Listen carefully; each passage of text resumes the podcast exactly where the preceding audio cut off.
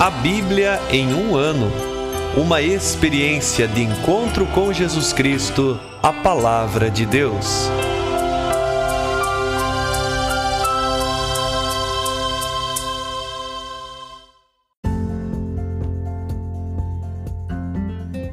Olá, eu sou o Bruno, seminarista da Diocese de Ponta Grossa, Paraná. Você está ouvindo o podcast A Bíblia em um ano. Usando um plano de leitura cronológico, vamos ler a Bíblia inteira em 365 dias, descobrindo como a história da salvação se desdobra e se atualiza em nossas próprias vidas e na vida da Igreja.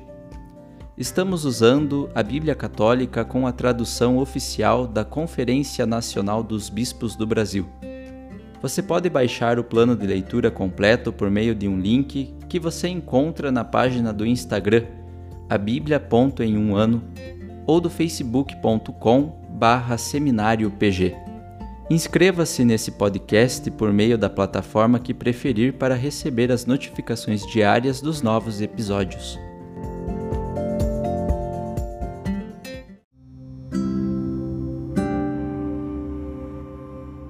Olá, eu sou o Padre Joel Nalepa, da Diocese de Ponta Grossa, no Paraná. Antes de iniciarmos a leitura e a escuta dos textos bíblicos propostos para hoje, vamos pedir que o Espírito Santo ilumine nossa mente e nosso coração para que a palavra de Deus frutifique em nossas vidas. Em nome do Pai, do Filho e do Espírito Santo. Amém.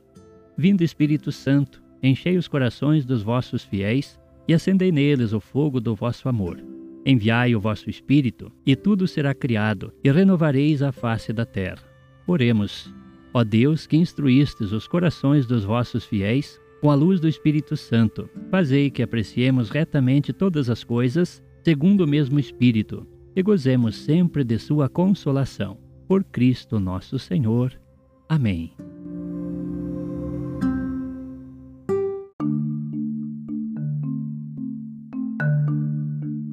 Chegamos ao dia 336 leremos Atos dos Apóstolos, capítulo 15, 1 Coríntios, capítulos 11 e 12 e Provérbios, capítulo 28, versículos de 10 a 12.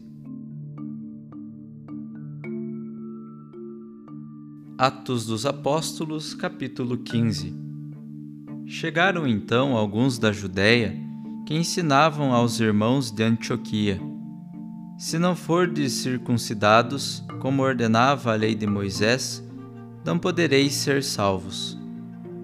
Isso provocou muita confusão e houve uma grande discussão de Paulo e Barnabé com eles. Finalmente decidiram que Paulo, Barnabé e alguns outros fossem a Jerusalém para tratar dessa questão com os apóstolos e os anciãos. Providos e encaminhados pela igreja, Paulo e Barnabé atravessaram a Finícia e a Samaria. Contaram sobre a conversão dos gentios, causando grande alegria entre todos os irmãos. Chegando a Jerusalém, foram recebidos pelos apóstolos e os anciãos e narraram as maravilhas que Deus tinha realizado por meio deles. Alguns do grupo dos fariseus que haviam abraçado a fé protestaram dizendo que era preciso circuncidar os pagãos e obrigá-los a observar a lei de Moisés. Então os apóstolos e os anciãos reuniram-se para tratar desse assunto. Depois de longa discussão, Pedro levantou-se e falou: Irmãos, sabeis que desde os primeiros dias Deus me escolheu dentre vós para que os gentios ouvissem de minha boca a palavra do Evangelho e abraçassem a fé. Ora, Deus que conhece os corações, testemunhou a favor deles, dando-lhes o Espírito Santo como o deu a nós. E não fez distinção entre nós e eles, mas purificou o coração deles mediante a fé. Então, por que agora colocais Deus à prova, querendo impor aos discípulos um jugo que nem nossos pais nem nós mesmos pudemos suportar? Ao contrário, é pela graça do Senhor Jesus que cremos ter sido salvos, exatamente como eles. Houve então um grande silêncio em toda a multidão. ouviram Barnabé e Paulo contar todos os sinais e prodígios que Deus havia realizado por meio deles entre os gentios. Quando Barnabé e Paulo terminaram de falar, Tiago tomou a palavra e disse: Irmãos, ouvi-me. Simeão acaba de nos lembrar como, desde o começo, Deus escolheu dentre as nações um povo dedicado ao seu nome. Isso concorda com as palavras dos profetas pois está escrito: Depois disso eu voltarei e reconstruirei a tenda de Davi que havia caído. Reconstruirei suas ruínas e a reerguerei, a fim de que o restante da humanidade procure o Senhor, com todas as nações sobre as quais foi invocado o meu nome. Diz o Senhor, que faz estas coisas conhecidas desde sempre. Por isso julgo que não devemos inquietar os que dentre os gentios se converteram a Deus. Vamos somente prescrever que evitem o que está contaminado pelos ídolos, as uniões ilícitas, comer carne de animais sufocados e o uso do sangue.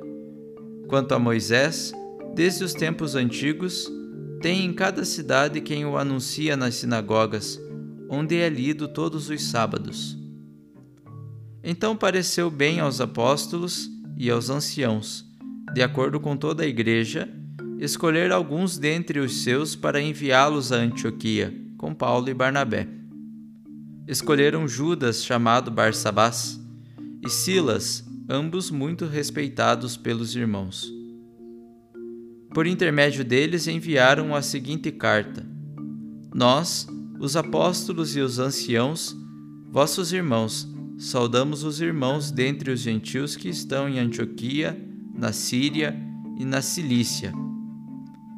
Ficamos sabendo que alguns dos nossos, não mandado por nós, causaram em vós perturbações com palavras que transtornaram vosso espírito.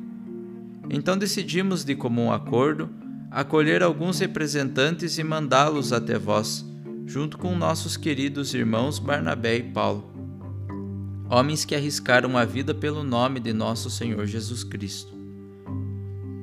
Por isso estamos enviando Judas e Silas, que pessoalmente vos transmitirão a mesma mensagem, pois decidimos, o Espírito Santo e nós, não vos impor nenhum outro peso além dessas coisas indispensáveis: abster-se de carnes sacrificadas aos ídolos, do sangue, das carnes de animais sufocados e das uniões ilícitas.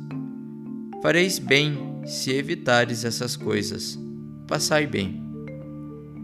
Tendo-se despedido, Judas e Silas foram para Antioquia, reuniram a multidão e entregaram a carta. Feita a sua leitura, alegraram-se pelo consolo que trazia Judas e Silas, que também eram profetas. Falaram muito aos irmãos, reconfortando-os e dando-lhes firmeza. Depois de algum tempo, despediram-se em paz dos irmãos e voltaram para aqueles que os tinham enviado. Quanto a Paulo e Barnabé, permaneceram em Antioquia, ensinando e anunciando, como muitos outros, a palavra do Senhor. Depois de alguns dias, Paulo disse a Barnabé: Voltemos para visitar os irmãos em cada cidade onde anunciamos a palavra do Senhor para ver como estão. Barnabé queria levar também João, chamado Marcos, mas Paulo achava que não se devia levar junto aquele que na Panfilha os havia abandonado, em vez de acompanhá-los na missão. A discordância se agravou a tal ponto que cada um foi para o seu lado. Barnabé tomou consigo Marcos e embarcou para Chipre. Paulo escolheu Silas e partiu recomendado pelos irmãos a graça do Senhor. Percorrendo a Síria e a Cilícia, ia confirmando as igrejas.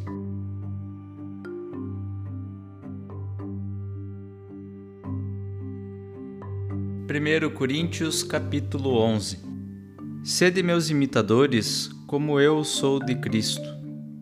Eu vos louvo por vos lembrardes de mim em tudo, e por conservardes as tradições tais como eu vou-las transmitir. Quero que saibais o seguinte: a cabeça de todo homem é Cristo, mas a cabeça da mulher é o homem, e a cabeça de Cristo é Deus. Todo homem que ora ou profetiza com a cabeça coberta desonra aquele que é sua cabeça.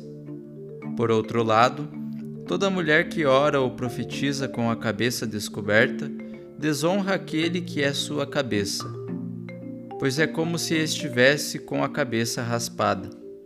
Portanto, se a mulher não se cobre com véu, que ela corte o cabelo. Se, porém, é vergonhoso para a mulher cortar o cabelo ou raspar a cabeça, então cubra-se. O homem não deve cobrir a cabeça, já que ele é a imagem e glória de Deus ao passo que a mulher é glória do homem. Com efeito, o homem não veio da mulher, mas a mulher foi tirada do homem. Nem o homem foi criado por causa da mulher, mas a mulher por causa do homem. Por isso a mulher deve ter um sinal de autoridade sobre a cabeça, por causa dos anjos. No entanto, no Senhor, nem a mulher é sem o homem, e nem o homem é sem a mulher Pois como a mulher foi tirada do homem, assim também o homem nasce da mulher, e tudo vem de Deus. Julgai por vós mesmos. Será conveniente que a mulher ore a Deus com a cabeça descoberta? A própria natureza não vos ensina que, para o homem, é vergonhoso deixar o cabelo crescer, ao passo que para a mulher é uma glória ter cabelos compridos? Por esse motivo, os cabelos lhe foram dados em lugar do véu. Se alguém, porém, pretende questionar, saiba que nós não temos tal costume, nem as igrejas de Deus.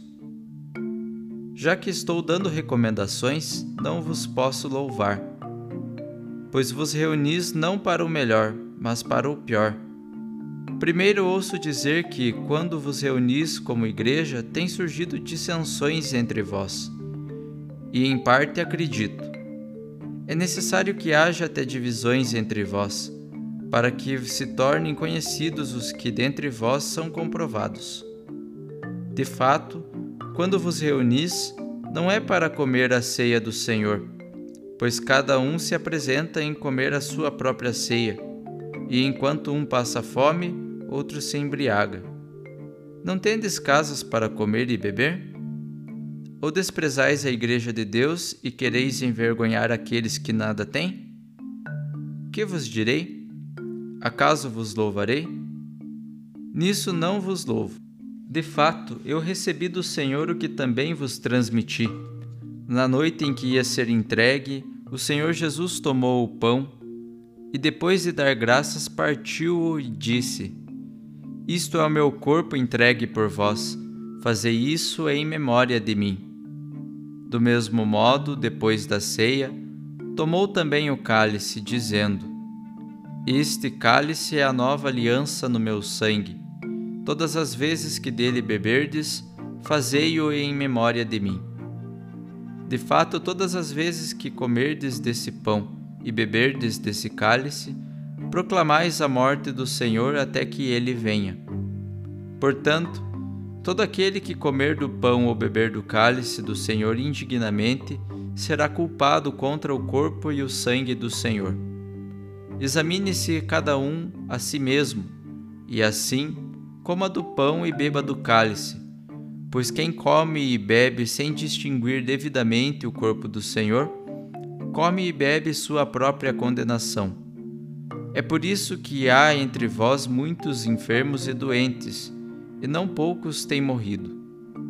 Se nos examinássemos, não seríamos punidos. Mas quando somos julgados pelo Senhor, somos instruídos para não sermos condenados com o mundo.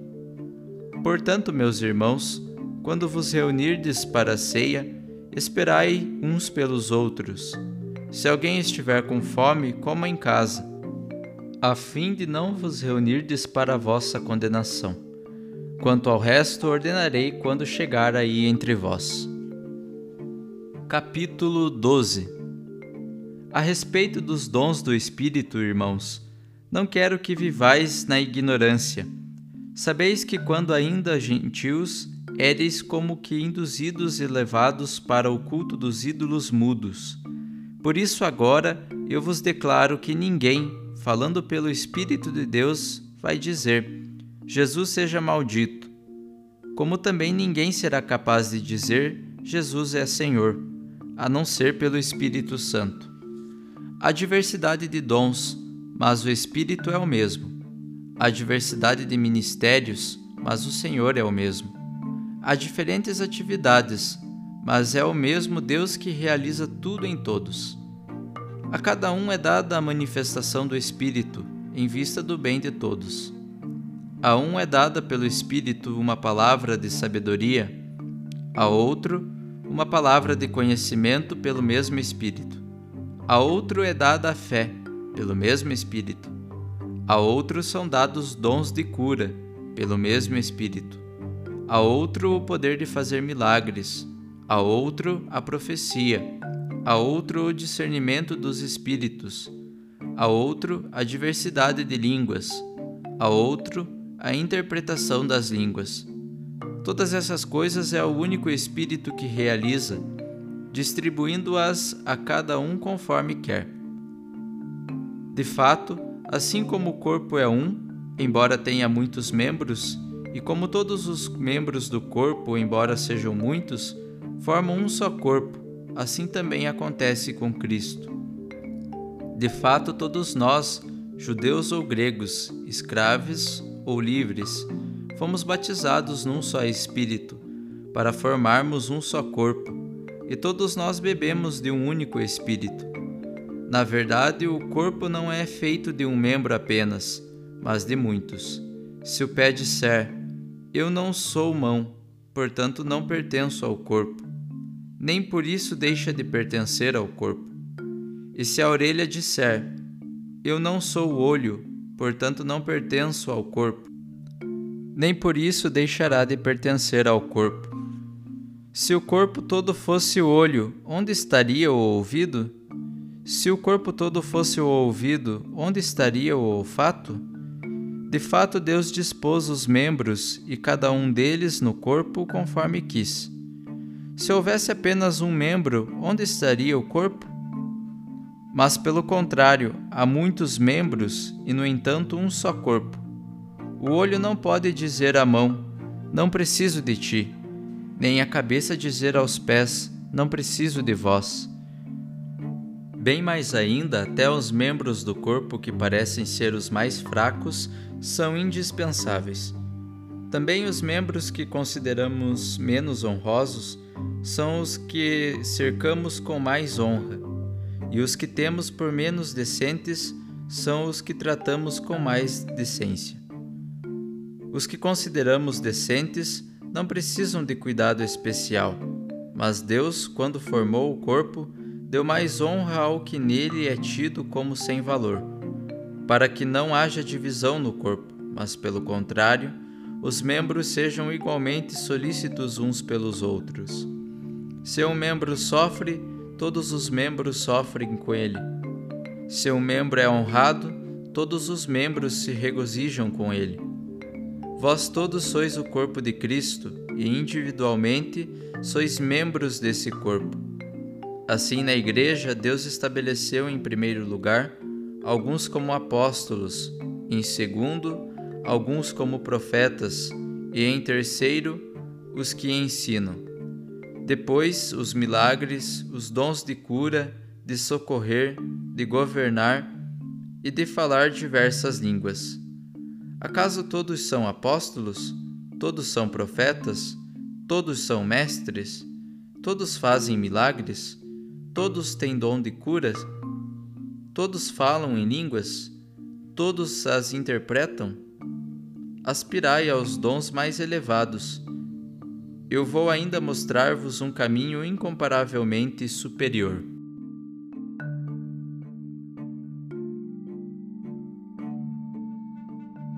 Provérbios 28, versículos de 10 a 12. Quem desvia os justos para o mal acaba sendo vítima da sua própria ruína, e os íntegros herdarão seus bens. O rico é sábio a seus próprios olhos mas o pobre que for prudente o sondará. Quando triunfam os justos, a glória é grande. Quando se exaltam os ímpios, cada um se esconde.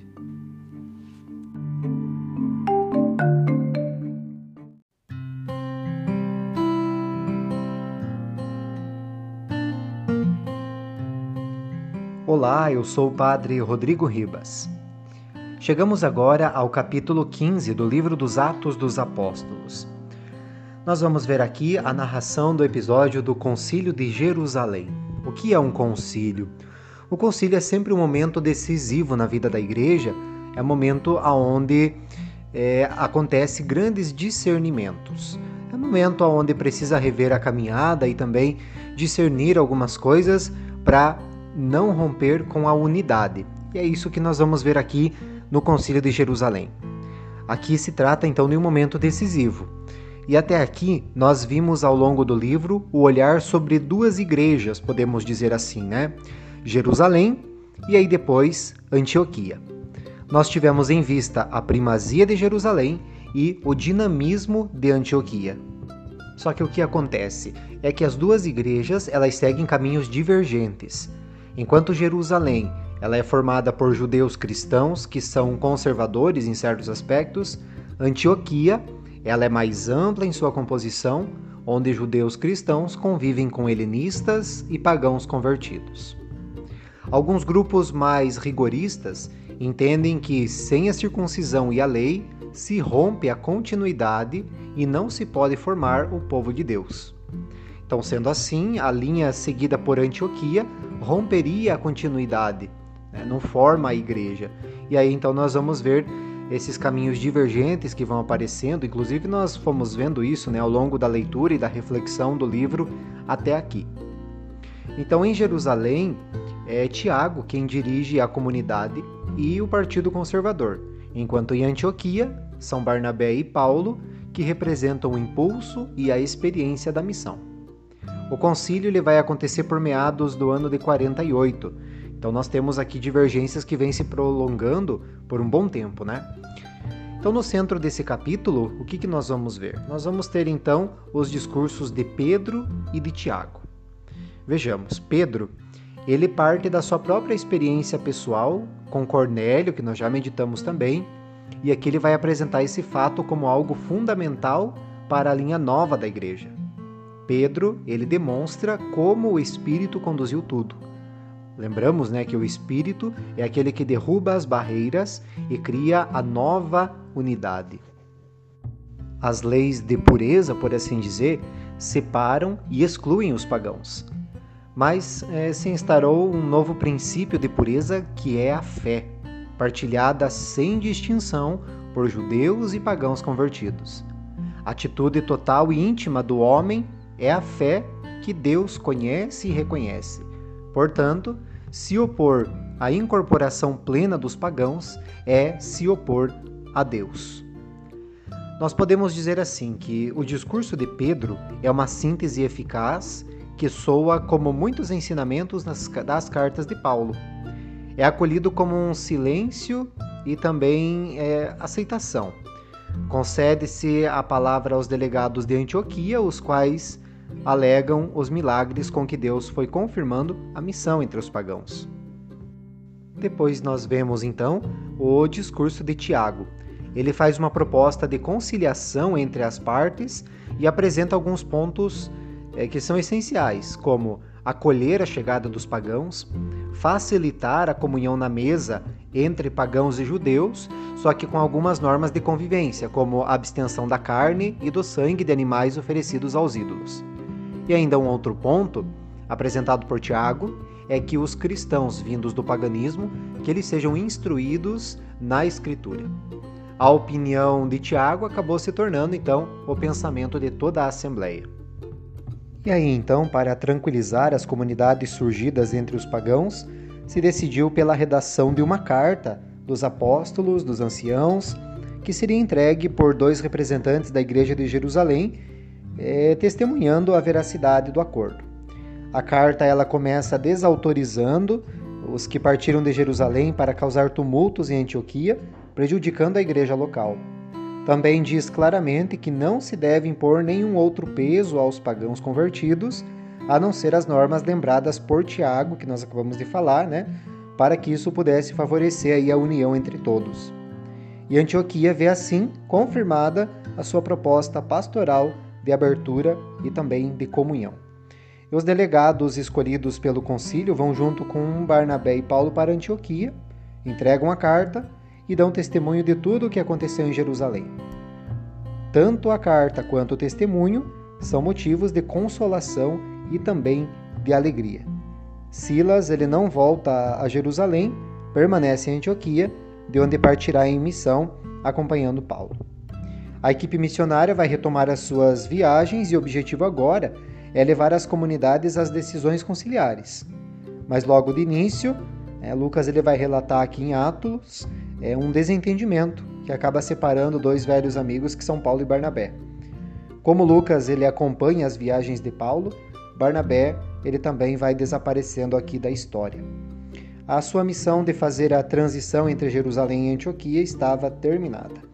A partir de agora, então, Paulo será a figura principal do livro, justamente por Lucas estar acompanhando e poder narrar então a missão de Paulo. Ouvimos também os capítulos 11 e 12 da primeira carta de São Paulo aos Coríntios. Aqui agora nós estamos diante, né, no capítulo 11, de um tema secundário que provavelmente nasce de interrogações que os próprios coríntios fizeram e que Paulo ele não tem instruções do Senhor sobre isso.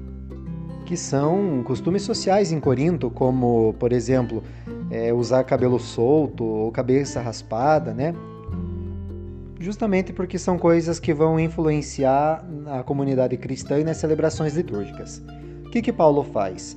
Ele esclarece e orienta sobre a necessidade de manter penteados adequados às reuniões comunitárias e também ele usa argumentos para isso da natureza e da escritura.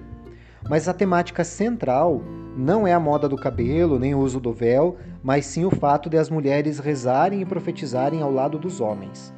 Quer dizer que na comunidade as mulheres podiam liderar as celebrações, dirigir as orações e proclamar a palavra.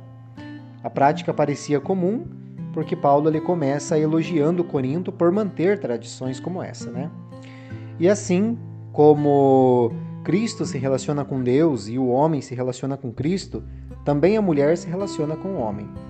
Em relação essa relação não é assim de hierarquia nem de superioridade, porque a palavra cabeça não significa nova chefia, nem autoridade no contexto bíblico, mas origem, começo ou a própria pessoa em si. Paulo reconhece em ambos, homem e mulher, o direito de rezar e profetizar na Assembleia. E trata ainda com relação à partilha da ceia e relembra a instituição da Eucaristia, que é a memória da morte de Jesus como dom de vida para a humanidade. E no capítulo 12 nós veremos a tratativa sobre carismas ou sobre dons espirituais. Em Corinto, ao que parece, isso dava origem a divisões por inveja e até por competição, por vaidade. Havia uma grande comparação entre dons e carismas. E Paulo é muito claro respondendo é, com um duplo argumento: a origem e a função. A origem é única e mantém um controle unificado, é o espírito. A origem é o espírito. A função é plural, mas de forma orgânica, né? O que quer dizer isso? Existe uma diferenciação a serviço da unidade do organismo. É o espírito que concede os dons, é o espírito que concede os carismas, que são dados para uma determinada missão. É isso cada um é, vai administrando conforme a necessidade e a realidade.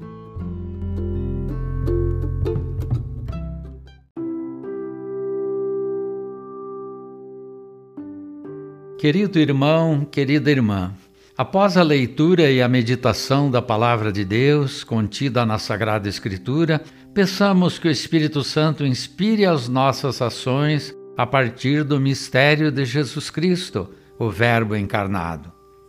Oremos. Ó Deus, concedei ao vosso povo alimentar-se cada vez mais da vossa palavra e nela encontrar a fonte da vida por nosso Senhor Jesus Cristo, vosso Filho, na unidade do Espírito Santo. Amém. Quem vos fala é Dom Sérgio, bispo da Diocese de Ponta Grossa, no Paraná.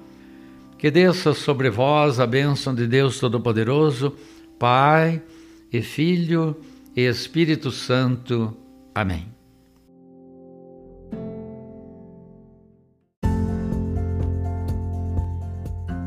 Você acaba de ouvir mais um episódio do podcast A Bíblia em um Ano Continue nesse bom propósito de ouvir, ler e praticar a palavra de Deus. Rezemos por todos que estão fazendo este caminho de leitura da Bíblia. Procure também participar da sua comunidade. A permissão para uso do plano de leitura The Bible in a Year com Padre Mike Schmitz e Jeff Kevins foi concedida por Ascension. A versão original pode ser baixada em ascensionpress.com. Todos os direitos desse plano estão reservados à Ascension. Os demais conteúdos do podcast não são criados, revisados ou apoiados por Ascension. Até amanhã!